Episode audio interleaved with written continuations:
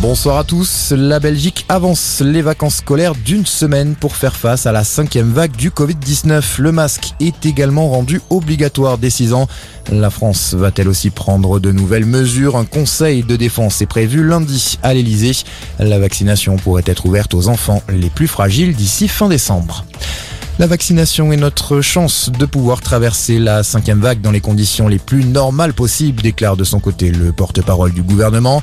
Notre cap, c'est de permettre aux Français de passer Noël ensemble, déclare Gabriel Attal, qui mise sur la responsabilité collective.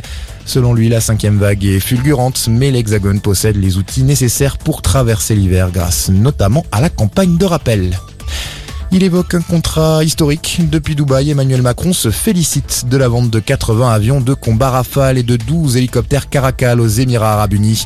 Une vente record estimée à 17 milliards d'euros qui devrait permettre de créer des milliers d'emplois. 90% du Rafale est fabriqué sur le sol français.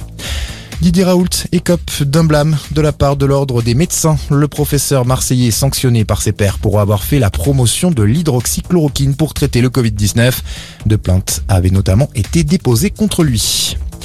Les victimes de violences conjugales seront bientôt informées de la sortie de prison de leur agresseur. Éric Dupont-Moretti annonce la publication prochaine d'un décret en ce sens. Le projet était en préparation depuis plusieurs mois, mais la mort d'une femme tuée par son ex-conjoint fin novembre à Épinay-sur-Seine a mis l'accent sur la nécessité d'accélérer. Et puis un seul numéro à retenir ce soir, le 36, 37, 35e édition du Téléthon qui démarre ce soir afin de récolter des dons en faveur de la recherche contre les maladies rares.